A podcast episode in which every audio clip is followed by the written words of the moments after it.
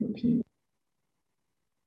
呃，Hello，大家好。呃，今天我请了一个推特的姐妹，啊，她是无话可说主播的，呃，主播的这个什么主播，对，无话可说播客的主播，呃，她叫小吴，呃，她现在在德国学习，啊，在德国留学。啊，Hello，小吴，欢迎你啊，跟我一起。Hello，宇宙姐妹。Hello，Hello，呃，其实其实这个我跟你约的这个会议，说实话，我刚才都已经忘记了。我是看到我自己的会议提醒自动弹出来了，我才想起来。啊，因为这两天我自己的这个女权状态是属于一个比较 low 的状态，就像。嗯，就像作为女权的姐妹，你也知道，我们的女权这种跟我们的生活结合在一起，有时候会有一些很低潮、很低谷的时候啊，有时候又非常激情，啊，但是，但是我我现在非常开心，现在能跟你在一起聊一下我们啊彼此关于女权的一些感受跟分享啊，然后我我其实想想跟你了解一下，就是你能不能分享一下你就是女权觉醒之后。啊，女权在你的生活中，它是它是怎么样跟你的生活实践结合起来的？你有一些什么样的感悟呢？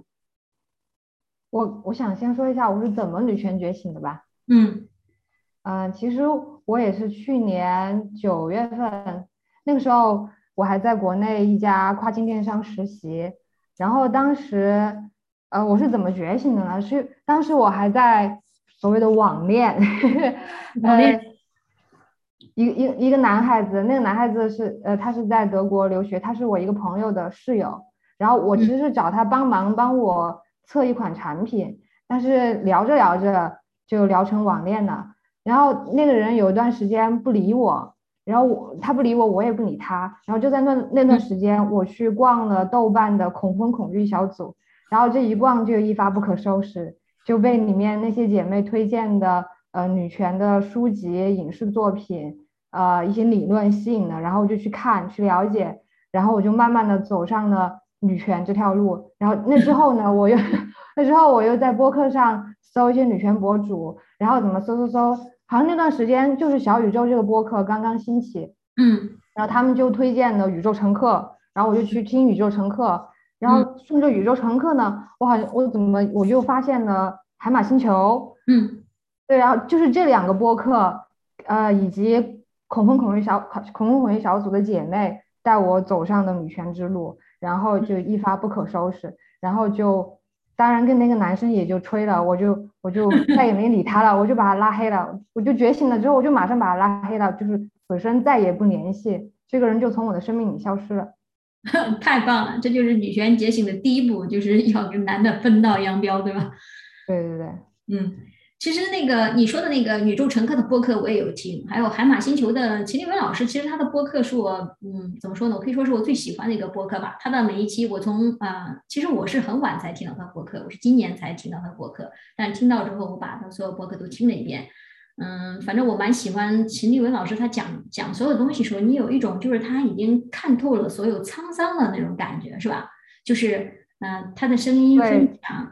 带着一些他人生的感悟，就是其实他已经看透了很多很多，就比如说他看透了男人是什么样的东西，对吧？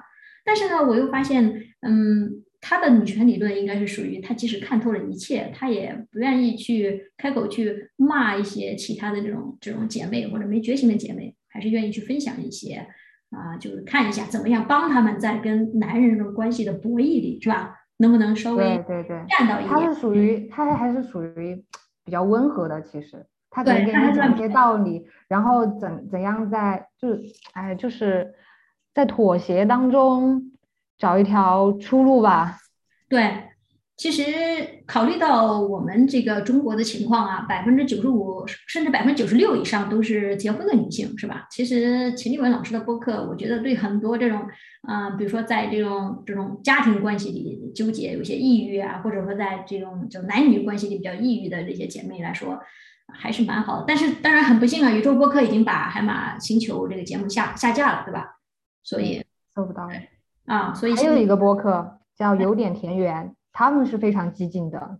嗯，有点田园是吧？是，有点东西的有点是吧？对，田园就是田园女权的田园。OK，就是肖美丽他们的那个播客啊，不错。哎，我现在但是但是现在也是也是听不到了啊。那我去 Spotify 早就听不到，就是肖美丽出了那个事情之后，就是她不是在成都一个火锅店，然后有人旁边抽烟，她录像嘛，然后出了那个事情，她上了微博热热搜之后，她就各她就被各种污名化，她的淘宝的网店好像也被封了，然后她的她的播客也被下架了。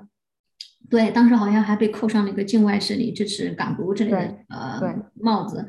嗯，但是我我我相信应该这种这种 Spotify 或者其他的链接是有的。嗯，如果现在有听我这个节目的这个姐妹啊，你们如果想继续听海马星球啊秦立文老师的节目的话，你们可以在 Spotify 或者说在苹果播客好像也有，苹果也有，对，苹它还在还在苹果，苹果还在，苹果还在，Spotify 也在。然后对你如果能，反正非常是强烈建议一下，如果说在听的姐妹。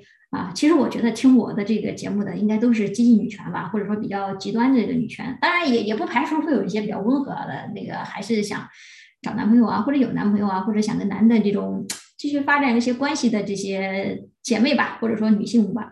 啊，推荐你们听一下秦立文老师的这个博客，至少说海马星球能教你不会太吃亏吧，怎么保护自己是吧？对，嗯嗯，哎对，然后然后又说到那个，哎呀。嗯，听你分享的，但是我我 我又不好意思，我插嘴吐槽，就是就是说到那个宇宙乘客姐妹的播客，其实我呃我我现在也比较喜欢听他们的播客，主要是他们的声音非常有力量，嗯，声音非常有力量，然后听的时候会感觉这两个姐妹非常有自信，然后他们也是，他们他他们确实，我我感我应该是从第一期就开始听了吧，他们播播播客，我感觉完全是跟他们一起在成长。他们也是从一个只是只敢说女性主义，然后一直说说说说到女权主义，一直到后来，呃，说呃，MT 说他要他是丁克，然后嗯，哎，好像听不到你声音了，就全他好像就没根本就没有好男人这种东西，对他们也是从温和到激进这样一个成长过程，我是跟着跟着他们一起成长的，也是他们也是一直一直在鼓励女孩学外语、看书。嗯，运动对，嗯，呃，他们还鼓励女孩子应该出去看看，是吧？其实有对对对，特别特别好，特别重。嗯，但是可能因为我我这个人比较思想已经比较极端了，我我其实宇宙乘客的播客我听了几期，然后并没有全部都听，呃，因为有些我就觉得对我来说太温和了，就就等于说，如果要要是我的话，我希望那种最好是大家直接很犀利的，直接把这个男权的屁帘全部给掀开，啊，就是实打实的讲这些直白话。嗯，但是宇宙乘客的这个播客真的挺不错，我我也推荐给大家啊。然后另外就是他们的一些文字，也可以在推特搜索“宇宙乘客”啊，就反正这些，对吧？这些呃，包括你的无话可说啊，啊，大家都在这个推特上会发一些这种文字，一些关于女权的这个随笔。最近最近宇宙乘客不是在做一件很有意义的事情嘛？他们共享了一个那个 Google 的共享文件，然后里面有一些。女权主叫做叫做女权主义词典，对女权新词汇，嗯。啊，女权新词汇，对，嗯，就比如说子宫，我们应该叫它女宫，然后受精卵应该改成那个就是狩猎的狩，嗯，因为精其实是卵细胞选择精子，而不是精子去选择卵细胞，对，叫受精卵或者说择精卵。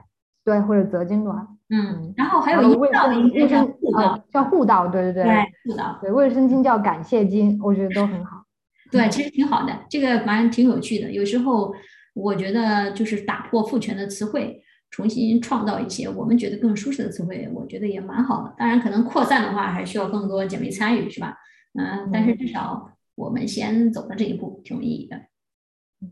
就还有姐妹这个词啊，我们现在不是都用一个女字旁一个者嘛？这个对对，我们用女者这个 词。对对对，我已经习惯了，就是我的输入，对我也是输入法都是跳出来就是它，打多了输入法就改过来了。嗯，OK，那你那你继续，就是听了播客之后，对，听了播客之后，就呃，对我影响影影响最大的，其实就就看三个平台，一个就是豆瓣的孔孔组小组。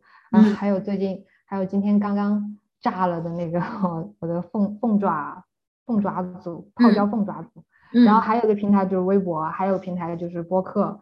在微博上，那个六 B 四 T 的理论是我是在播客上接触到的，然后在豆瓣的小组里面，你那些姐妹进一步就是科普了，然后知道这个理论之后，我就在践行六 B 四 T 理论。那对于我来说没有什么压力，我本来。好像我生活好本来就是六 B 四 T。嗯，挺好的。呃，那其实六 B 四 T 的话，好像有些姐妹也说了，它也不算是理论，它这算是一个行动，是吧？行动指导，对，算是一个行动指导。对，其实也就是说，如果说你要想做一个比较独立、比较能自己嗯为自己负责的女孩子的话，按道理你都会是六 B 四 T 的。就是当然，当然里面里面包含了很多，但最主要的就是性别分离吧。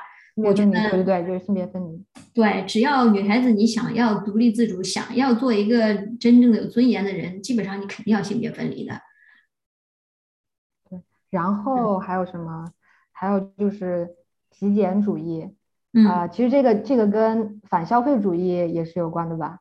嗯，对，对。然后就是我我生活中，因为呃接触了女权之后，我本来就不化妆，然后接触了女权之后，我更更加看透了，就是化妆其实就是想要呃抢女女性兜里的钱嘛，然后让他们没有钱去呃真正的提升自己，把钱花在就是学习啊这些方或者健身方面哈。嗯，然后对。极简主义，我我是一个极简主义者。我的我所我用的所有的护肤品都是超市里面能买到的最最基础的，最基础的就是有一嗯，我我我已经我已经有半年时间没有用，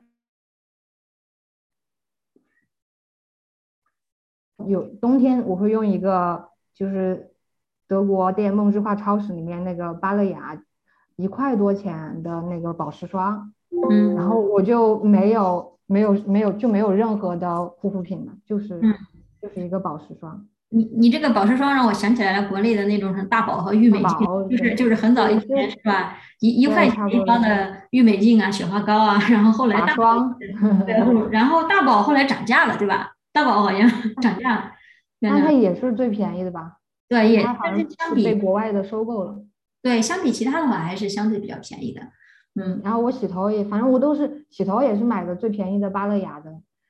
德德国这些日化产品真的好便宜，零点几欧、一点几欧就买到。是德国的，我发现德国的超市的物价真的非常非常不错啊，非常让人喜。我说“喜人”这个词，就是在被反正他们的日化产品价格都很低。嗯嗯，就是在国内被高物价摧残之后啊，因为因为国内现在稍微就是你不管是买日化产品或者什么东西，只要稍微有点品牌是吧，它的溢价就非常。啊，反正德国是他们呃超市的自产品牌的商品都都是最便宜的，而且品质还是挺有保障的。对你这说的，我让我想起来，德国是不是有 Lidl 这个超市？就是 Lidl，但是 Lidl 它其实是英国的牌子嘛。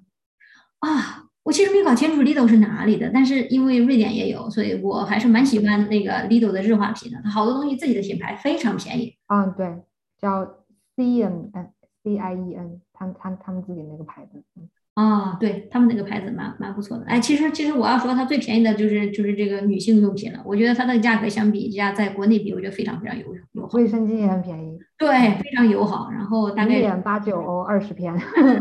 对对对对对，大概就不到十块人民币，对吧？啊，对，二十片。国内那个我我买的是那叫什么少女？哎，叫什么？七度空间，七度空间，七度空间十块钱十片，啊，对。这个房间至少十一块一片哦，我其实这个就对这个你说的这个我就想起来了，除了化妆，还有这种女性用用品，都是在割女人的韭菜啊！这这这是男权社会太不要脸了！你说像这个女性用品这个东西，哪个人不是亲他妈生出来的？他妈生他之前不需要来来这个月经吗？是吧？每一个女人要要有月经的话，她需要用这些东西，这些东西应该免费呀，是吧？你就不免费，变得越便宜越好。你这国内什么伟哥进医保？对呀，你你应该这个姨妈巾也进医保，那这样的话是吧？免费发放，就是从小从小女孩第一次来月经，月经初潮的时候，学校就应该免费发放。对，这点我是非常赞同的。我觉得这个所有的国家社会都应该这个女性用品，不管是呃，就主要是姨妈巾吧，应该是对所有的女。是不是瑞典还是还是北欧哪个国家已经就是有免费发放的卫生巾、卫生棉条了？是爱尔兰吗？哦，爱尔兰。反正我反正只有有是有一个国家它是免费发放哦，我不清楚，我只知道现在说这个要要这个什么卫生巾之类的免税，这个好像还在有一些国家还在吵，就是不德国是德国是零几年才才降税的，不是免税。之前卫生巾的税就是女性用品的税，除了卫生巾，还有卫生棉条，呃，就是棉条啊什么这些东西，它的税是跟奢侈品的税一样的。你说可不可恶？非常可恶。所以我又发现一个共同点，就是我们这个女权觉醒之后，我们在生活中看到很多的这种事情，就是以前习以为常的，我们都会发现它非常的残忍，非常的无耻，非常的剥削，主主要是针对女性。然后像那个，然后还有很还有很多产品啊，你哎，你说你要说什么？你说，不是还有还有很多产品啊，就是它是它是被设计出来的需求。就我不是呃前几天在微那推特上发的发一个嘛？就是我说我开圣诞日历开出一个最无语的东西，竟然是护睫毛素。哇，就是眼睛眼睫毛这么几根毛，还有护睫毛素，而且还贵到离谱。还有什么睫毛生长液啊？还有什么啊？还有什么雨衣各种？对，这些这些真的就是非常奇葩。我感觉整个女性市场本都就是创造出来的，就是女性要美丽，甚至还现在这个整个整个男权文化变成了 PUA 女性，说是不要亏待自己，是吧？我以前对对对，对啊，我以前女权没有觉醒的时候，我听着这个觉得好像，哎，好像是为自己好哈，哎，买个口红。哦，对我以前女权没觉醒的时候，大二的时候嘛，那个时候还嗯，小黄书啊，小黄书，小红书，小红书，小红书，它就是小红书是特别让人有这种外貌焦虑，然后上面就是也就是十几岁，十八岁、十九十九岁就让你抗初老，二十三岁就让你用什么娇兰的。呃，护肤品说，我十九岁就开始用娇兰的，我现在的皮肤，嗯，嗯，依旧很好，就是因为我十九岁就开始用娇兰。天然后那个时候我就有这种焦虑，然后我就去买那个巴黎欧莱雅的一一款双管精华，一百多一管呢。我一个大二的学生哈，我有什么钱啊？我一个月生活费才八九百。那你基基本上生活费拿出什么好好几大几分之一的去，对啊，这种买那么一瓶，嗯，你更别说你当时要是被种草了去买什么口红的，嗯，像像另外一个你家里要配个几百支的，那早就破产了嘛。口红真的是一支几一两百块，就那么啊，太可怕了，因为因为它这种都是潜移默化的一种影响，其实。就像那个呃，今天有一个我我今天我看到一个姐妹在推特上分享，她说她在她在推特看到大家讲女权思想，她就有一个人分享，就是作为 HR 分享的，就是女孩子经常低估自己的能力，所以投简历的时候不是呃就会就就不敢去投一些就是稍微超过自己自己就是自己认可的这种状态的一些职位。然后他他听到这个之后，他受到鼓励，然后就去投了简历，然后现在已经是 AI 工程师。对 AI 工程师非常棒。然后首先我我我我要跟跟他表示一下，非常非常的开心，我们听，对，能听到这个女权姐妹能在生活中有一点突破，然后受到女权思想的鼓励，让自己变得越来越强，真的是一件非常让人觉得有希望、非常积极。我要用正能量这个词，虽然正能量这个词很伪，但是就是很正能量，好吗？反正就是让我们充满了能能量哈。对对对，就是科技领域，咱们也有人呢。对，而且我，而且我还我还发现呢，其实女孩子很多女孩子真的非常优秀，就是不管是逻辑思考能力，还是语言学习能力，还是这种领导沟通能力，对，其实对，都是远远超越了咱们自我们自己想。我小时候，我从小我有一个非常朴素的女权主义思想，就是我一直想的是，男孩子能做的事情，我女孩也能做；女孩子能做的事情。我还我也能做，就是女孩女孩子无所不能，什么都什么都能做。对，所以其实我们的骨子里都有这种女权思想的萌芽，就是其实这个女权思想的萌芽就是一种高自尊，就是一种不服。对对，就是说，其实就是从小我们就觉得我就是很优秀的，我不会承认，因为我生而为女性，是吧？你说女的不行，我就承认我不行，这是不可以的。然后。我也不愿意，因为你说的那些社会上人是打压女孩子，女孩子就要去做饭洗碗啊，女孩子就要搞家务啊，女孩子要美美的坐那儿，什么都不能动啊，这种我会觉得他非常的伤伤，不能表现我的个人价值，也也变相的也觉得对我自自尊是一种打压，所以大概这个是我们非常朴素的一些女权主义思想的萌芽。但是但是话说回来，这一点的话，我我又嗯我又想 echo 一下，就是呃就是女权主义。我我发现了很多姐妹，有些她一接触这个女权就是一听我们讲的这些东西，她觉得非常有道理，然后她就很认可。但是有一些人，嗯他听了之后，她总是觉得，哎呀，不行啊，这个社会上都是这个样子的。那你们女权说的这些，你们是不是受伤害了？啊，你们是不是太极端了？啊，你们太了，你们这个这样太不行了，是不是有问题？所以很多时候，嗯，我只能说，这个女权它只能救一些愿意自救的人，跟跟啊，平对对，天助天自助者，自助之人，对，真的只有只有一个女性，她自己心里真的有非常强的自尊，而且又又非常愿意去努力去改变自己的生活，去跟这个社会的主流对抗，去跟她遇到的很多困境去做对抗，她才有机会成长成一个女权主义者。所以，所以你的得女权主义者可能大多数都是嗯。对，所以你的觉醒肯定就是本身就跟你自己的一些性格是有关系的。对对，我我从小是那种特别要强的人，就是争强好胜，嗯，就是这这几个字，就是我争强好胜。你别说，我也争强好胜。我发现了，呃，女权主义这种说话比较直接，然后大家比较犀利的人，好像没有一个不是争强好胜。我就是是这样的，我奶奶她是有一点重男轻女的，然后我出生之后，我妈就告诉我这个事实，然后我当时我我很小的时候，我就我就跟我妈说，我说我就要证明给我奶奶看，谁说我我比她那些孙子差了，反正一直就是这种概念，对。然后我一路就是读书，呃，反正也是那他那那些孙子孙子孙女当中是最优秀的。现在我是我们家学历最高的人，你现在是我硕士就是完对吧？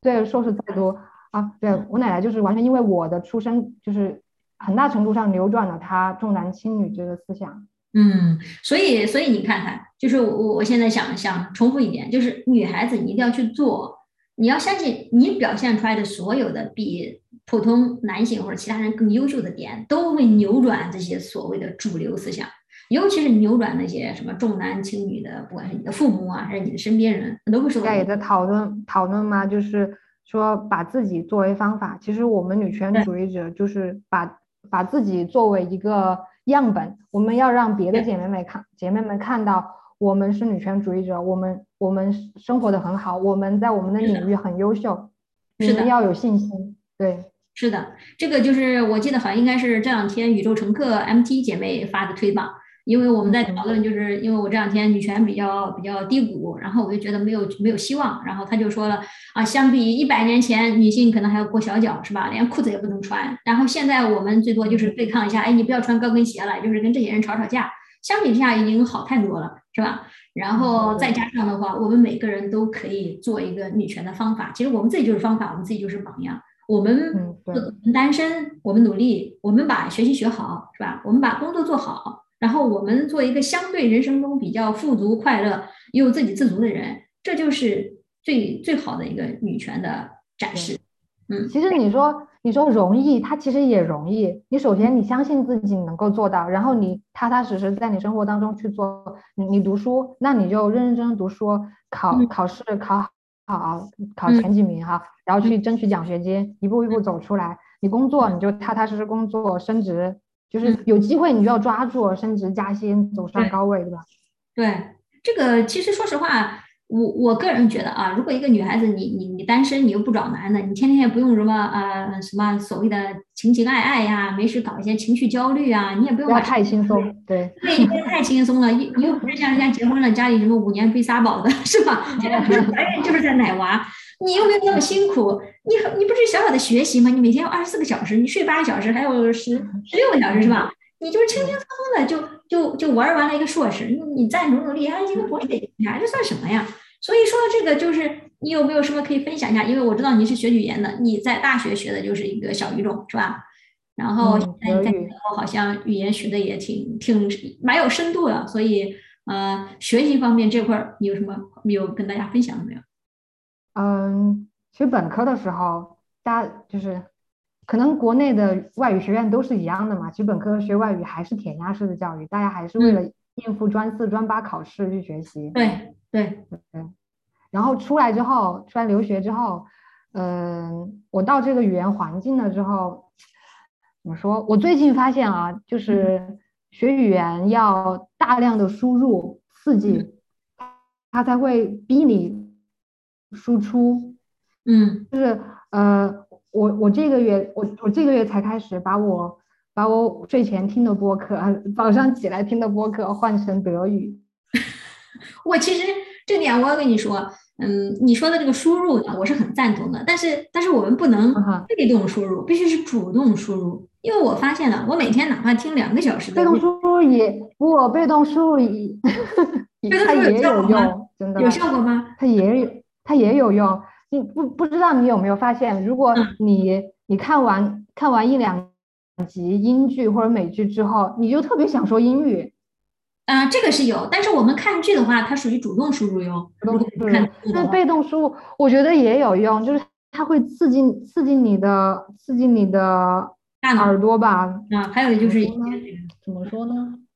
嗯它就是会给你创造创造一种语境，就是打造一种语感。它嗯至少至少能让你至少能让你有对这个语言有一种印象。你当你听到这个语言的时候，你能反映出来它是德语，你知道它应该是怎样的语音语调。嗯嗯，然后然后那这个那这个嗯，你你的所谓的被动输入，你你主要指的是一些哪些？就是啊，听一些嗨 radio，就对，就是就就听声音，就是听德语，听声音，听听播客，听新闻。嗯，就是你每天只要闲下来有时间就会听这个嘛。我我我听播客，听听听，就是德语这种被动输入，就只有睡前和起床之后听。嗯然后平时我我就在德语环境里，嗯嗯，倒也没什么。对对 对嗯，这个这个我跟你深有同感。呃，我我们因为在这样一个语言环境里，就好像我的周围环境都是瑞典语，所以我倒从来没有逼自己说啊，你马上要把它学好或者怎么样。怎么讲？我最近还还有一个感受就是，呃哦，对，我发现啊，我在现实生活中，我我在生活中就是打工的那个场景下，我的德语好像突然就变差了。我一嗯上学，我的德语好像突然就变好了。嗯，这个是你你是什么我分？析了一下，就是它的原因是因为跟你交流的人，他们的语言水平其实会影响你的语言水平。啊，对，因为我打工那里，他有有的同事他的受教育程度比较低，他可能德语只有 B 一 B 二水平，然后嗯我就要用他们听得懂的话跟他们交流，就嗯我可能就只只需要要蹦几个单词出来，他就能他就能知道我的意思。然后然后我跟他们说话的时候，我也不需要在意语法规则，嗯从句我都不需要把动词放在最后，然后嗯也不用说什么主从复合句，也不用在意时态。嗯啊，我明白。然后但是对，但是我上学的时候，我在学校，我跟同学、跟老师，嗯他们的受教育水平水平跟我差不多或者比我高，那我就必须要注意我的呃语法，我用我所用的词汇正不正确。对，嗯然后你学的是属于属于什么专业呢？德语语语言学后我那个我我的专业全称翻译过来是日耳曼文学作为，啊、应该怎么说？日耳曼文学呃外语语言学方向。哦，日耳曼文学外语语言学方向，所以说更偏向于这个语言的应用是吧？一些呃，对对对，我要学语言学的课程，还嗯要学，还要了解呃文学，日耳曼文，嗯，德国文学的地东西，然后还有学教学的东西，嗯，但是嗯。我自己是，我自己是比较专注于语言学方向的，嗯嗯，你专注于语言学方向是你将来这个就业方向想走这方向吗？其实我也不知道，那你 那可能要给你个忠告，就是你要现在开始计划了，你要把这个规划定下来，再清晰一点。我现我现在的我现在的想法就是，我毕业之后，我要找一个 找一个中资中资企业，先把工签混到再说。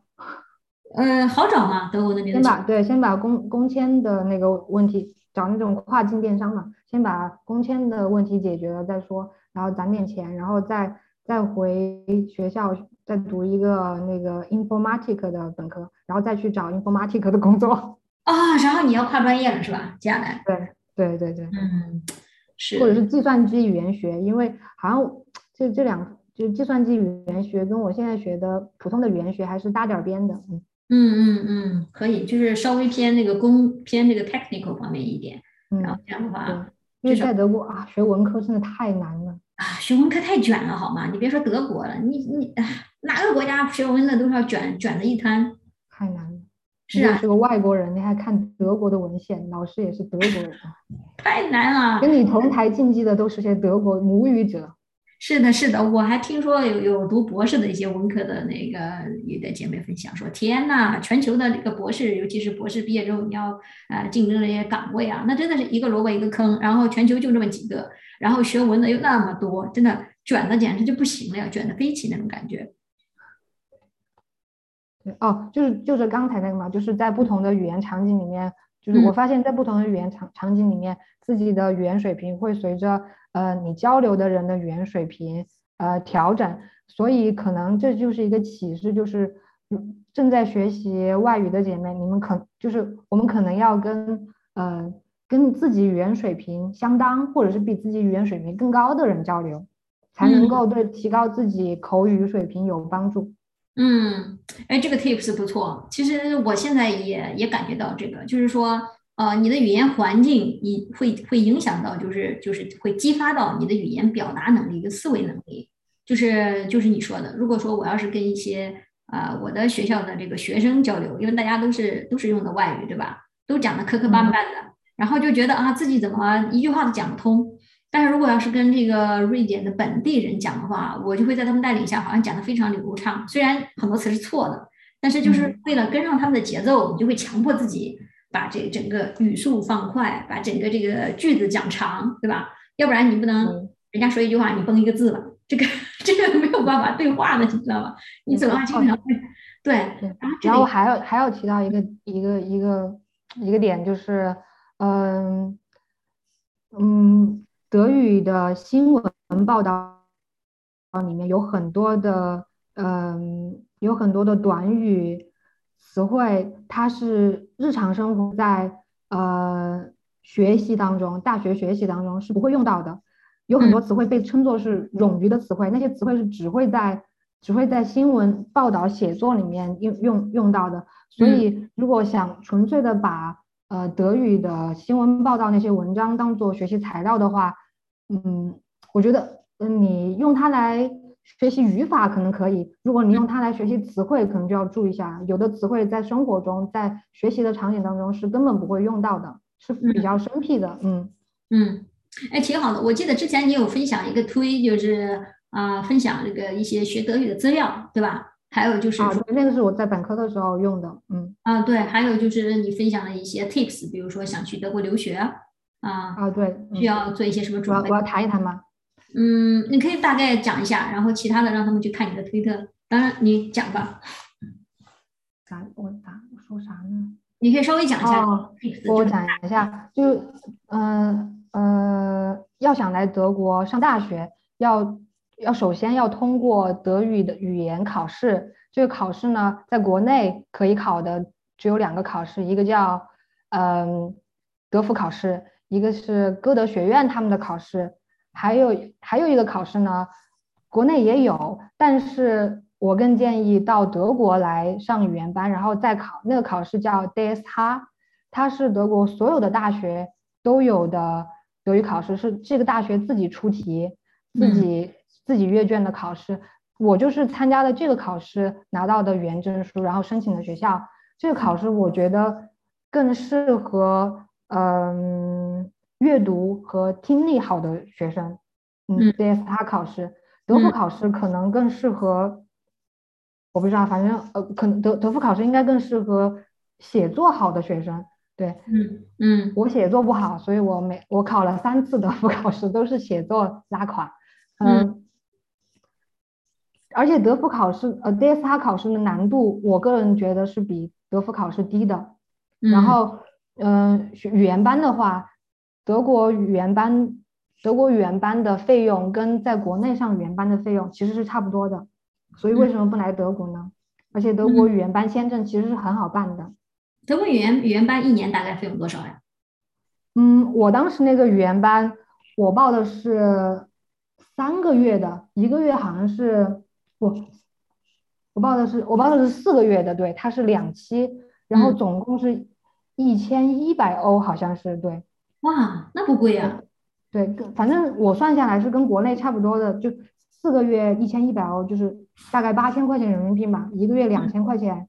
那国内的语言班其实也是这个价格。对啊，这个非常划算了。我记得我记得不要说德语，就什么雅思什么，动不动就是上万的这种。你要是搞，然后我学了两个月，我学了两个月，我就就去考试了。考完之后，呃，剩下两个月的课程没有学，学校也允许我把它转给其他同学，等于说我只花了一半的钱。非常人性，非常人性。嗯，我我我觉得可能在德国学语言班还有一个优点，是不是就是你周围的同学，你还可以日常交流，有一个这样的环境，对吧？有个语境。哦，因为老老师老师都是德国人嘛，但但同学基本上百分之九十都是中国，百分之九十都是中国人。我啊，嗯，非洲啊这些同学。嗯啊，那也没关系，他总要生活的嘛，出门也可以稍微交流一下，在这个对对对对，总比在毕竟是在。纯德语的语境下，对，你要跟德国人打交道了，嗯嗯，不错。这个如果有有这个听众姐妹们想去德国留学的话，呃，我比较推荐你们关注一下这个小吴的这个推特，你的推特的嗯账号就叫 W H K S，对，就是对，就是无话可说的拼音缩写啊，没有数字什么的哈，就是 W H。OK，那你们在推特搜 WHKS 就可以搜到小吴的推特，你可以看到他以前分享的很多精彩的一些啊关于学语言的 tips 啊，还有就是怎么去德国留学的一些呃分享。他当时写过一个很长的帖子，虽然我没有这个需求，但是我还看了一下，我看了一下，我很感慨，哇，这个逻辑很不错，很能帮助。虽然我不用，但是我感觉很好。对对，所以我想你当时写这个也是肯定是一腔热情，觉得可以帮助到其他人，所以这样奋笔疾书写了那么长一篇帖子了。嗯，哈哈，那个是有钱的，给沪江德语写这个帖子，他们给了我钱的啊，没关系，不管这个背后是什么故事，总之写出来了就是可以惠及大众，对吧？这个帖子，毕竟读你这个帖子又不需要钱，是吧？所以，嗯，对啊，读我帖子不需要钱，对啊，所以这个这个挺好的，嗯，然后我我又想到了一点，就是关于就是这个学习的，呃，就是嗯，就算是你没有这个语境，自己也是可以创造这个语境的。就是如果说现在大家在国内是吧？你想学英语或者学德语或者学日语各种其他语言，你你可以创造这个语境，因为现在互联网已经这么发达了，你可以随时下载很多这种歌曲啊，是吧？啊，嗯，视频啊，然后听一些广播节目啊，甚至你还可以什么电子书是吧？天天看，所以这就等于说，你只要想学一个语言，你可以嗯无时无刻不把自己的无时无刻沉浸在里面，就是在你的业余时间是吧？或者说是你碎片化的学习时间里都可以。都可以沉浸。对，哪怕你每天背几个单词，也是有也是有帮助的。嗯，对对。然后这里面有一点就是我我很想分享的一个非常有有用的一个 tips，就是你在听一些东西的时候，你去跟着读啊，就是你不要管。对对对，跟读，对对对。对，就是叫什么默念，那个英语词叫什么 mimic 什么，对吧？就是影，反正是影子训练法。对，属于一个算是影子跟读，另外也是算是一个小孩子学语言的一个方法，就叫就叫就叫诵念，就是类似说就是模仿他们怎么说，你就跟着怎么么么么么这样子跟着他学就行了。然后这个是非常好的，可以形成一个肌肉的记忆，是吧？然后另外就是说，你跟着他读，你就会对比，你的你的发音会更准确，然后当然你记忆也会更深刻。这个单词就不只是你听完就过没了，然后你自己会读了之后，真的这个感觉是完全不一样，语感就出来了。嗯，对，语感特别重要。有时候你语感好了，你怎么说？语感好了，你都不用管语法。这个这个语感好了，我语感这个事情我必须要 echo 一下。我这我不是在吹牛，我的那个雅思九月份考，我的阅读拿了八点五分，总分是九分。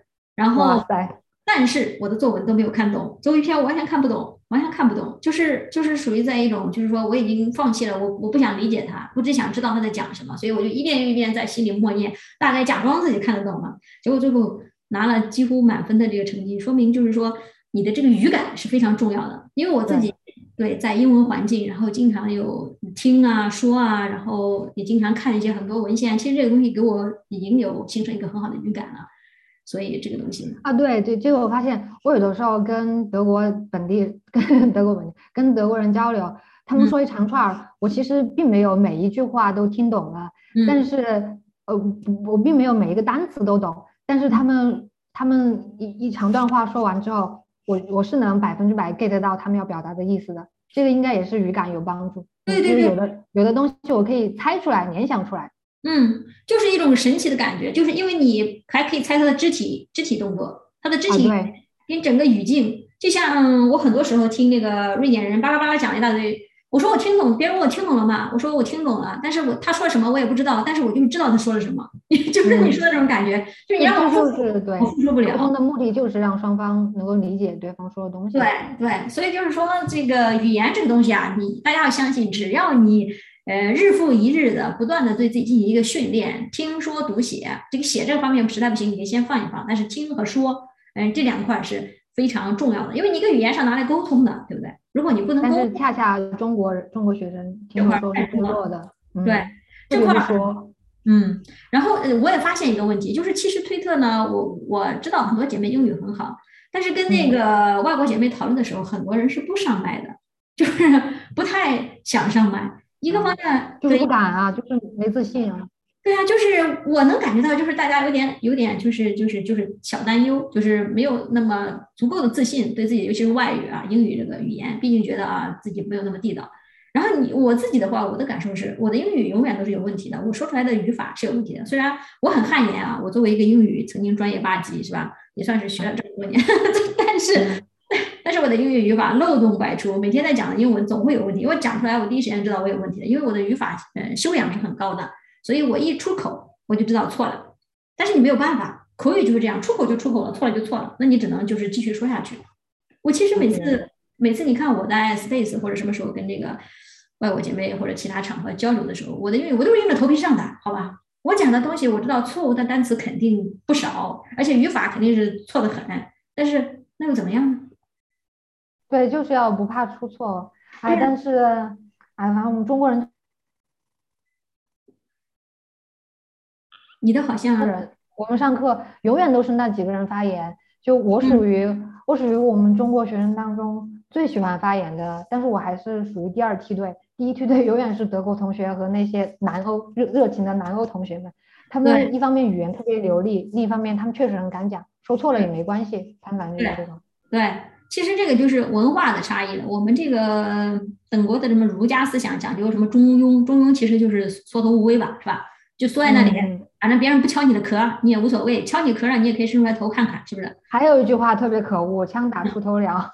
哎呀，这个这个话就最可恶了。很多时候，你说如果你不第一个出去看看，你怎么有机会去第一个感受这种美妙的东西啊？哎，我们的儒家思想这糟粕太多太多了。每次这要是批判的话，我觉得我们开个十期、一百期都批判不完。是啊。然后，然后这个这个说到这个这个这个语言，我我有个名句一定要送给大家：只要你不尴尬，尴尬的就是别人。对对对对，说语言，说语言这个，还有这个这个，不管是日常你做什么东西啊，你都你要相信啊，人总是会犯错的，因为我们是人，除非是机器，它才不会错，是人就一定会犯错，错了怎么办？错了就错了嘛。错了又不是天就塌了，又不是错了自己要死翘翘了。然后你只要当没事发生，反正别人也不可能就着这个东西去使劲批判你的。所以自己要先学会放过自己，然后给自己设置低一点的道德门槛。你还可以还可以这样想，就是我说错了，别人没理解到，那是别人的理解有问题，不是我的原因。为什么有的人我说错了他就理解得到，你就理解不到呢？对你只能说，或许是我们关系不到位啊，就像就像我们两个现在讲中文可能还有误解啊，那我就认为是大家这个呃交流太少了，是吧？不能 get 到彼此的意思，肯定不是我表达问题吧？所以我们要学会有些时候要把这种不必要的这种对不必要的思想包袱给它甩出去，这种锅我们不能背，你背的越多，你负重前行，你其实没有办法走得快的，也没有办法往前走。嗯，对。然后呃，我看有的。姐妹，嗯，不是，我最近学到一个概念吧，可以分享一下，就是说儿童学语言和呃青少年、成年人学语言的区别。儿童学语言叫做习得，嗯，他们学语言是长在大脑里的，嗯，他们是调动所有的感官去跟这个语言产生连接，在大脑里形成神经元的连接。但是青少年呢，儿童呢，青少年他也有这这方面的。习得的能力，但是因为随着年龄的增长，习得能力就会下降。然后呢，呃，成年人呢，就失去了这种习得能力，就是长在大脑里的这种这种这种能力，就变成学习语言。那学习语言就是借助语法、词汇这些规则、这些客观的东西、这些客观的知识来构建自己的语言体系。嗯，对。然后呢，随着年龄的增增长，我们的认知能力会变得越来越强。其实我们，呃，就是说，呃，青少年和成年人同时开始学语言，就在学校里面学语言。呃，最终成年人是学的比青青少年快的。因为我们有更多的生活经验，我们可以借助这些生活经验来帮助我们学习语言。嗯，所以我们不用不用遗憾什么，嗯呃，我没有在很年轻的时候，或者或者年龄很小的时候就学会了一门外语，其实不不必要有这种担心，这种这种这种遗憾。对，而且我也我也想 echo 一点，就是你除了不要担心自己学语言开始的太晚，还有一点就是。你可以去看一些很多关于这种学习的一些记忆方法，还有一些就是一种呃，就是关于人的这种记忆力、大脑的一些呃理论。你会发现啊，这个记忆它是会忘记的，但是但是记忆曲线它是一直存在的。只要你重复，就比如说你今天忘了，你明天继续想它，你后天继续想它，你只要想超过三次，或者说想过一定的数量，它就一定会牢牢的记在你的脑子里。然后就是不断的把短期记忆变成长期记忆，对，储存在大脑里。对，就是你每天要 refresh 一下自己的记忆，就像就像这个就就回到刚才我们讲的一个 passive 学习跟一个 active 的学习，一个就是一个被动的学学习跟一个主动的学习。就像呃我们在听一个东西的时候，如果你是被动的听的话，你是把它当成一个背景音听的，其实它是进不到你脑子里的。虽然有一个这种语言的环境，但是你实际听完跟没有听一样。但是如果你是主动的听，你就会思考他在讲什么，他想讲什么，他讲的东西我懂不懂？嗯。他讲的这个，比如说他在讲新闻，这个新闻发生在什么？这个新闻他们用的这个词是哪些词？我知道哪些词？这个词是什么意思？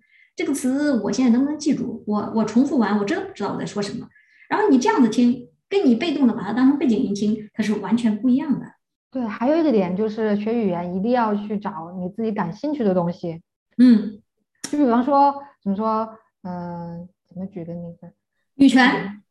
就，比方说你对女权感兴趣。哦，对我发现我复习英语就是完全靠靠女权，然后 对对女权感兴趣，我就去看女权，就是英文英文的使用者，嗯，这怎么说？英文母语者的女权主义者写的文章，嗯，对就可以。是的，我现在也发现了，我要把女权当做我的兴趣点。我现在与与这个女权是我学习语言的兴趣点。我决定在这个英语领域继续探索，在这个瑞典语领域继续探索。我的未来的目标是跟更多的这个这个英语的区的人，或者说是瑞典语区的人进行一些线下的交流或者线上的交流，可以用他们这个母语来进行更好的沟通，而不是单纯的就像我现在沟通，我是把我的一些中文思想把它翻译成英文，对吧？其实这种沟通是非常受限的，因为本身你又不是那种非常 native speaker，对吧？然后你讲的很多东西，其实别人也是听得一知半解，嗯，所以说我只能就是说，你想要用一种语言去表达你自己的思想，那么你要去融入这个语言的文化。跟这个语言的体系，还有这个语言的传统，而不是让语言来适应你。语言是不会适应你的个人的。所以说，你要想把一个语言真的是运用起来，或者真正是成为一个非常高效的沟通工具的话，你是必须去融入这个语言的。我觉得就像，嗯，有一个姐妹是，就是叫邵恩，她不是那个也是在学语言，她。对对，她说了一个，她发过一个推，就是说学语言是一个改变人思维的过程。就是你学一种语言，实际上你是在改变自己的思维过程。就比如说，呃，我记得他发过一个推，他这么说，他说啊，我们用中中文的时候，经常父母会恐吓自己的孩子，说，嗯，或者恐吓自己的孩子，或者说恐吓自己的对象，或者说女朋友之类，就说别闹啊，再闹我揍你了哟，再闹我揍你了哟，是吧？会这样讲。但是如果换成英语，换成瑞典语，这就没有办法说出口。这就是这种话说出口的话，就是违法的，对吧？就比如说。Don't say again, I will beat you。你这听着是不是比较过？是不是挑衅啊？对，马上你就要打九幺幺啊！这个美国要打九幺幺啊！你这个来有人威胁恐吓我要怎么怎么样？然后这个东西这上法庭了，你是要负责任的，是吧？你这就是威胁恐吓，人身要挟，不会管你是什么语言什么状态。但是中文就会说以以这个我为你好为名啊，我要揍你了哟！你不你不好好表现的话，是吧？就好像是名义上我会关心你，我只是在吓吓你。但是你用其他语言。它非常直接、逻辑性非常强的语言的时候，你就没有办法这样讲了。因为你你你不可能在你说了一个非常明确的你要打别人的时候，还要说我这只是一个呃，只是一个这样说而已，我只是是吧？其实我是关心你的，我是爱你的，这个是说不通的。所以这样一个思维的改变，我觉得对于嗯，其实对我们大家的话，打开思路，嗯，还有去迎接更多的新知识，啊，换一种角度来思考问题是非常有用的。嗯，因为 其实嗯，语言还有世一个就是语言呃世界观这两个部分，它是形成一个文化的呃组成成分，这两个部分都是组成成分，对。所以你学会了一门语言，你确实能够呃以这门语言的逻辑方逻辑思维方式去看待世界，去理解另一种文化。嗯嗯嗯，对你你说到这个，我现在突然就想想冒出来再插一句嘴啊。说到这个，我们我们简中区经常在听那边是反性缘，反性缘。你个性缘这个这个词啊，还有这个概念，没办法翻译成对德语，没办法没办法翻译成没有办法翻译成英语，翻译成英语变成性缘，就是说性关系吧。但是又不是性关系，它只是一呃，让我们中文讲，应该是因为性又产生了一些超过性的一些关系，对吧？呃，那你翻译过来英文最多就翻译成 sex relationship。但是问题是这个问题就来了，你说呃，像很多女权说她反性缘，反女女性缘，但是她不反跟这个男的发生性关系，她认为发生关系。我觉得中文确实，少姐妹她她之前也说过，中文就是不适合思考，适合洗脑。对，适合洗脑。就像她说的，我只发生性，但是不不发生关系，这就是不是性缘，这就是可以干的，就是微博区很多减重女权的的这些理论嘛。那这个就问题就来了，那你发生了性，然后你不发生关系，你这就不叫性缘，那你发生了性止步于哪里才叫不是性缘呢？对吧？是说两个人就是见面就二话不说脱衣服，然后上床一番云雨，然后呃拜拜走了，拜拜都不说，然后回头谁也不联系，这就叫性关系，这不叫性缘关系。还是说你们之前打过招呼、聊过天、吃过饭，稍微有点沟通，这就叫性缘关系？还是说你只有睡完之后要承认彼此是男女朋友，或者说女女朋友，这才叫性缘关系？还是说你必须睡完之后就是有很多歧义？对，很多题就是你没有办法定义性缘的，就是性缘这个，它就是个伪命题。就是你在反性缘的时候，你没有办法去反的，因为你没有办法界定脱离了性之后怎么样才叫缘。啊天哪，本来缘这个东西就很难翻译啊，缘这个这个概念只在中文里面有吧？对，这缘这个东西只中文有，如果在英文里面最多就叫就叫就叫什么巧合，叫 coincidence。或者说是叫什么？对，但是这个巧合就是非常巧合，它不是缘。那中国玄之又玄的这个缘，嗯，但是它可以把亲缘跟有缘涵盖在内，因为亲缘的话，你只要是亲人是吧，就会有各种各样的关系。它它是血缘，对吧？你你不是说你你创造不创造的，你只要是有这个血缘，你的爹妈、姐妹、他的兄弟，他就是个亲缘。然后朋友有缘这个东西，你只要是朋友，那就是缘，管你交情浅还是交情深，对吧？这个有缘亲缘这两个概念。是从亲缘延伸出来的吗？呃，血缘这种血缘就有呃，这个亲缘是从血缘延伸出来的，然后有缘跟这个性缘，我觉得就是属于生造的。但是但是因为中国人喜欢讲玄的又玄的东西，所以就呃姑且把这个有缘跟性缘、有缘跟亲缘放在那，认为是个是个 OK 的词，我们可以理解。但性缘真的是无法，真的是没有办法去跟其他的就是欧美区啊，或者你说的什么，不管是你的那边的德语还是瑞典语，我是没有办法去解释的。别人会问这什么叫缘呀？什么叫这种 sex relationship 啊？是是 sex 就叫 relationship 还是 没法说对不对？讲了这个这个这个啊，我反正我无法理解，我真的无法理解。我也无法理解，我无法理解人家天天在那喊。我觉得这个逻辑不通，自己真的说不通。对，还有自己是什么无无无性什么性缘什么乱七八糟，你一提到性缘我就头大，我说到底在讲什么呀？现在大家在吵啊，是吧？明明就是大家都知道，男女本来就是两个不同的生理构造，是吧？你的这种性唤起跟你这种性机制完全就不一样的。为什么用一个性缘这个词就可以把男女放在一起，然后就变成啊男的这样，女的这样，女的这样，男的也这样，就必须一比一的来这样配，是吧？这个蛮扯淡，我个人觉得真的很扯淡。当然，这个这个跑题了啊。那个那 那学语言方方面，你还有什么呃还想再补充一点的吗？啊，这个。想一想，嗯，没关系，反正我们这个聊天是非常随意的。如果要是没有什么补充的话，我觉得我们也可以聊聊这个播客。嗯，因为我自己呢开了一个这个播客，叫 对，现在就在的这个叫 Phoenix 聊女权，是吧？因为我我绞尽脑汁想了很多漂亮的名字，其实我一个也没想出来。我当时什么也没有，我我想了很久，我就什么概念都没有，一片空白。我就想，哎呀，那我就在我这个我这个无话可说。我真的我有这个想法之后，当天下午马上跳出无话可说这个名字，马上我就我就想到我的 logo 要这要这个样子画。马上我就反应，哎，找一张找一张冰岛的背景图，我就找了，要一很一下午，很快两三个小时我就搞定了我的 logo，我的名字。所以现在你这个头像是无话可说的 logo 是吧？对，是无话可说的 logo。原谅我，原谅我，我我我的审美方向不是很有造诣，不像有一些姐妹们对这种东西很敏感。你看啊，很有艺术感。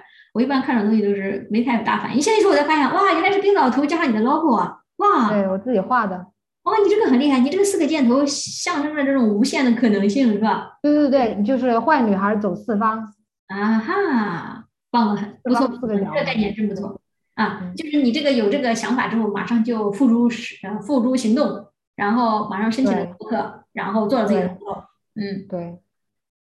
你太好了，我你跟我的差不多，我也是有了想法之后，我马上就行动。但是我的想法比较单一，是吧？我这个名字就叫 Phoenix 聊女权，logo 我也没有，我就想着，哎，Phoenix 不就是凤凰吗？哎，长个凤凰挂好了啊。然后这个名字嘛，就是聊女权，我就在聊女权，其他东西我也没啥兴趣，我也不知道聊什么。我这个虽然我每天碎碎念啊，但是大部分都是一些女权思想。嗯，就是我我个人的话，我女权觉醒比较晚，我也就是今年三月份，马上就明年了，那我明年就可以说是去年。但是你很快呀，这个虽然晚，但效率很高啊。对对，效率很高，这点就是这点我就不我就普且信一点吧。我虽然是三月份才觉醒的女权思想，跟才开始那个经营这女权圈，进一些了解，但是我觉得我的成长速度是非常快的。呃，就是大概刚开始是在 Clubhouse，但是三个月我就发现 Clubhouse 已经原地打转了，我已经没有办法再成长了。然后当时也就是说，嗯，我我的意思就是不是说别人变差，而是说我发现我我们跟其我跟其他人的沟通，跟我自己停留在一个平台，就是一直在重复以前的话题，就是所有人的碰撞已经没有什么火花可言了，都是在不停的在在说一件事情。就比如说五月份的事情，在六月份还在说。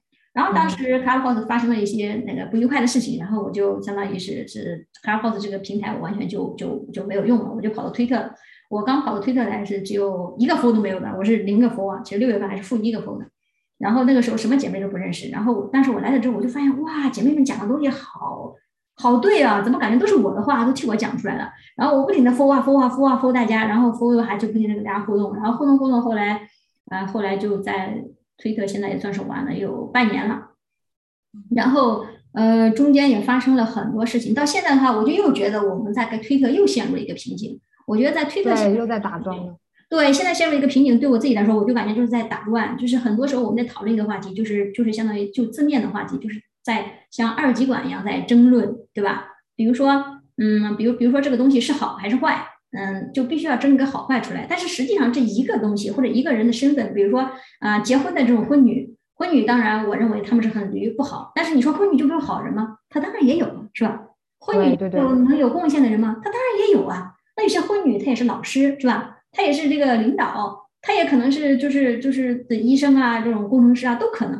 所以说我们没有办法给女人贴上一个标签，然后把她打死，这个是我不能接受的。然后另外就是我们一直在争论这个东西是没有意义的，因为事实是就是有好有坏。那我们争来争去是立体的嘛，人是多面立体的。对，然后我们争来争去，结果就是还是对吧？大家因为这个不同的观点碰撞，反而会出现一些歧义是吧？误解，然后最后也是没有成长，因为你在争论的东西，它就是。不需要争论的东西，所以所以现在我会觉得在在推特讨论一些话题的话是没有办法进展下去的。就比如说讨论这个性缘反性缘这个话题，因为我我我现在的话接触的激进女权理论比较多，然后也经常在读一些呃在读一些 Sheila 他们的书，然后再了解一些 WHRC 的一些呃看他们的节目啊，参与他们一些讨讨论，然后我会觉得激进女权其实是一个理论非常完善的一个一个理论女权体系了。然后，激进女权里面也有很多姐妹在进行很多的探索，就是进行一些全球化的合作，比如说反卖淫啊，是吧？反人口贩卖啊，是吧？还有这些反这个性产业呀，还有另外就是争取不同的这个呃人权啊、同权啊，还有很多很多东西。其实这个东西都是你可以去延伸，你可以去了解很多，嗯，就是其他的姐妹在做什么，我们的前辈在做什么，我们怎么那样才能站在他们肩膀上想得更高，看得更远，啊，看得更远。啊想得更高。我我关注了一个德国的激进女权主义者啊，他的名字我暂时记记不住了。他自己研究，她做了一个跨文跨学科研究，就是专门研研究呃资本主义下的父权制度。嗯嗯，就是那他们其实每个人的起很多研究都是蛮有价值的。呃，反正我在，而且他在他在推动一个项目，就是呃阻止欧洲。呃，阻止欧洲的那个人造子宫项目，他一直在推动这个这个项目，他在阻就是推动阻止欧洲人造子宫项目的实施。嗯嗯，挺厉害，有意义。嗯嗯，但是但是现在我也很开心，就是我看到很多姐妹都是就是该发生的发生，就是好多人也做播客，比如说你做播客，我也做播客，然后有新的姐妹好像叫什么知晓里有我，对，知晓有我，对，什么陈知晓里有我，他们知晓有我，他们播客发的第一期什么反消费主义的，我觉得谈听起来感觉非常就是。就是非常接地气的感觉，是吧？就是对，就是把自己生活中的这种这种想法，跟我们平常经常走的坑，给它剖析出来，就是展示给大家看。对我们这样想法是有问题的，嗯，就相当于把自己吃的亏跟大家分享一下，然后我们都会产生共鸣，所以挺好的。然后开播客的话，我记得你说你的播客，你每次剪辑都要花好长时间。对，因为就是乱聊，就是 我聊的时候没有提纲嘛。嗯，我自己要一遍一遍的听，然后这句话可不可以要？这句话，呃，你你有点强迫症了，我觉得，可能是吧。对，其实要求要求太高了。其实你看，我们今天这个，我们，你猜我们聊了多久了？我们聊了快一个小时了，时间很快。你你要剪多久？呃，我我不打算剪，一刀不剪，不剪，从开始到结束我就全放上去，我一句话都不剪，哪怕中间有一些表达失误，中间其实有几秒，有的时候你哦，因为。因为我要把我的东西放到小宇宙国内平台，我不希望它被下架，所以我有的有的敏感的东西，我把它我会把它删掉。啊，太难了！你知道我这个节目要是去小宇宙的话，我就剪没了。啊，对，还是我觉得对，还是不应该阉割我们自己，让姐妹们翻过来。是的，我我也是这么想的。我个人的话，我是没有办法阉割自己的，就是我的思想，它是它是我想表达的表达的啊，是我的普通话飘了。我想表达的是我的一些想法，跟其他姐妹碰撞出来的一些感受，而这种东西它是像行云流水一样非常流畅的。就是我遇到女权之后，然后我把这个女权跟我的生活、跟我的思考结合在一起之后，它会产生了一种就像那个滚滚长江东逝水那种，它要一直往前流的感觉。我要是不让它流的话，我会觉得憋得慌难受。所以你让我把它阉割一下，切一切，切一切，就像我的录的节目跟你录的，切完之后就可能就没有了，要不就已经不是我想要表达的东西了。然后。呃，我我个人属于那种就是宁缺毋滥，然后就是宁为玉碎。现在啊，但是现在翻墙翻过来越来越难了，确实这是现实情况是这样的。是的，是的，你说的这也对。所以说我这个我我把我的播客在那个苹果 Podcast 也申请了权限，但是我不知道 我不知道中国区的这个。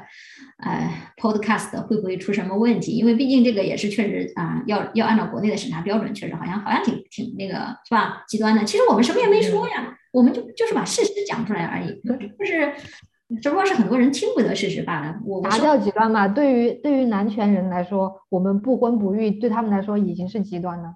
嗯，对啊，那这个这个我就又插个嘴了。今天那个又是看那个什么姐妹说的那个。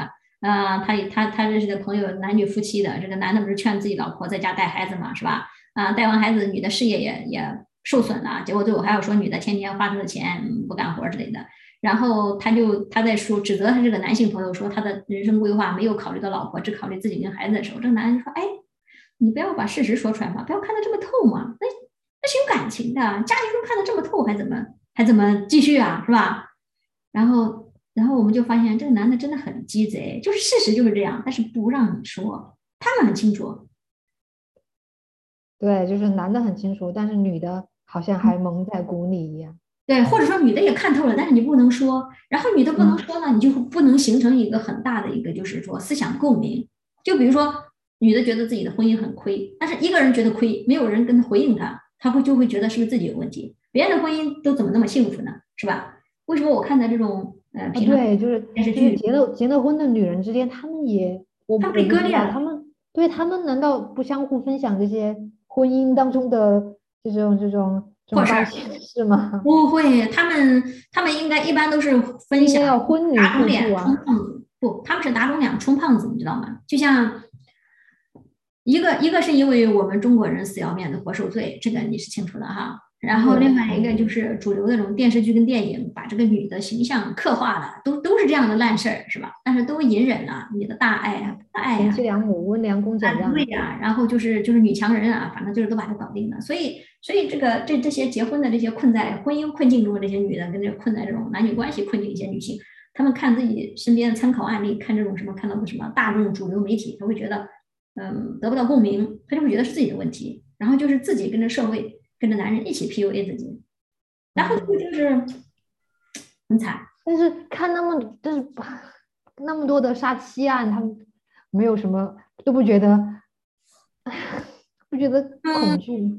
他们会觉得很恐惧，但是问题是就是他们会安慰自己，这个不是所有的男人，对，not all men。然后，就比如说最简单的，看到王力宏这个这样子，还有一些娇妻在豆瓣回帖说：“哎呀，相比之下，我的老公也就是不带孩子而已。哎呀，可比这个什么哄力宏好多了。”哎呀，虽然我们吵架哭了，他不哄我，回了娘家，但是想想我这个老公也没有出轨，天天出轨呀，也还也还行吧。哎呀，不错了。你看，人家看到王力宏这个案这个事情，没有想到说自己的老公，呃，是不是也会有一天这样，是吧？生完孩子把自己踹了，把家庭财产移转移了，是吧？然后出轨嫖娼了，自己啥也捞不着，反而会想，哎呀，我老公现在还没有这么烂，那我应该庆幸了，满足了。嗯嗯。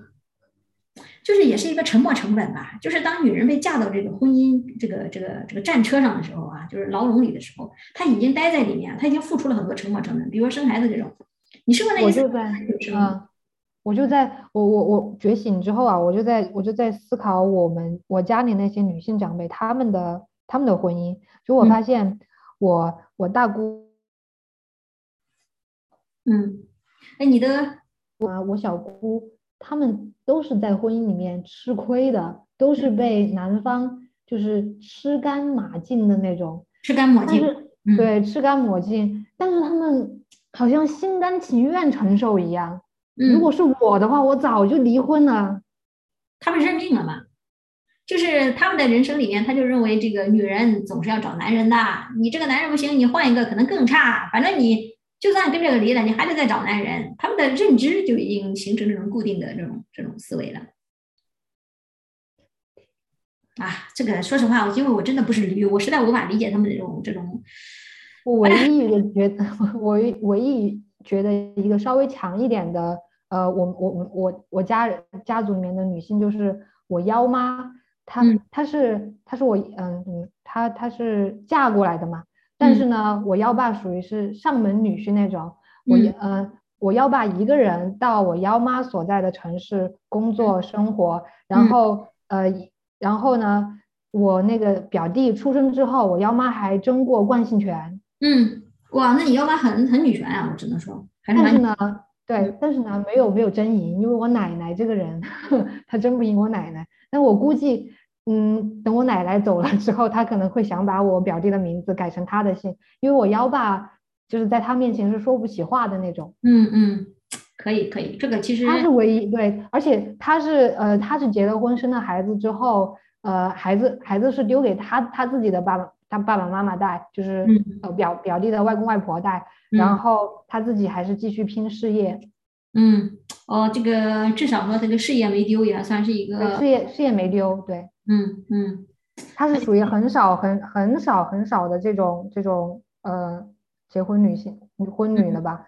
但是但是我小时候我小时候表达过我对我幺妈的喜爱，就是在我大姑妈、二姑妈、小姑面前表达过对她的喜爱，但他们三个一致的就是排斥，对 他们就他们不喜欢我幺妈。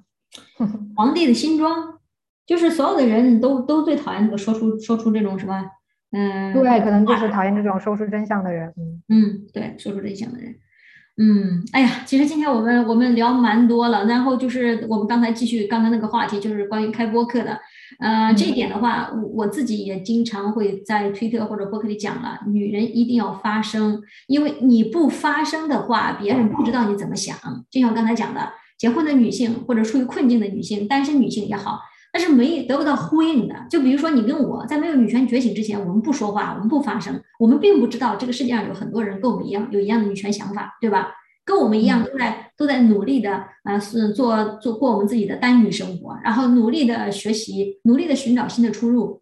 如果如果我们没有在这个网上发生，我们没有认识的话，没有找到自己同温层的话，我们其实是很难建立自己的一个女性的这种自尊和自信的。对，就是已经醒过来的姐妹，已经有女权意识姐妹，其实不管你，嗯，你能说到什么程度，你一定要说出来。你说出来之后，你其他姐妹发找到共鸣之后，她们就会坚定自己这种信念，这样这样醒过来的人就会越来越多，越来越多。嗯，是的，所以那个回头我会我会发布节目之后，我会在那个那个评论里面把这个几个播客的名字写一下，呃，像无话可说啊，知晓有我啊，还有宇宙乘客啊，对，海马星球啊，嗯，我我我挺建议大家听一下女权播客，还有一个什么有点田园是吧？当然我没听，但是我有点田园，应该嗯那个那个呃苹果苹果 Podcast 应该能听到，嗯，可以的，大家就搜一下吧。如果小宇宙搜不到，这确实很正常。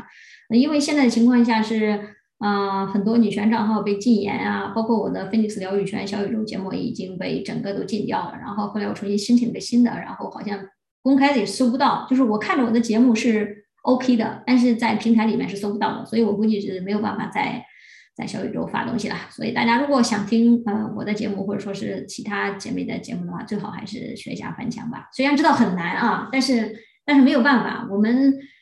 我们大家一起努力，我们终将在自由处相见，是吧？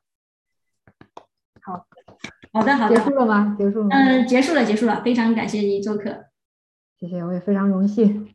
好，拜拜，拜拜。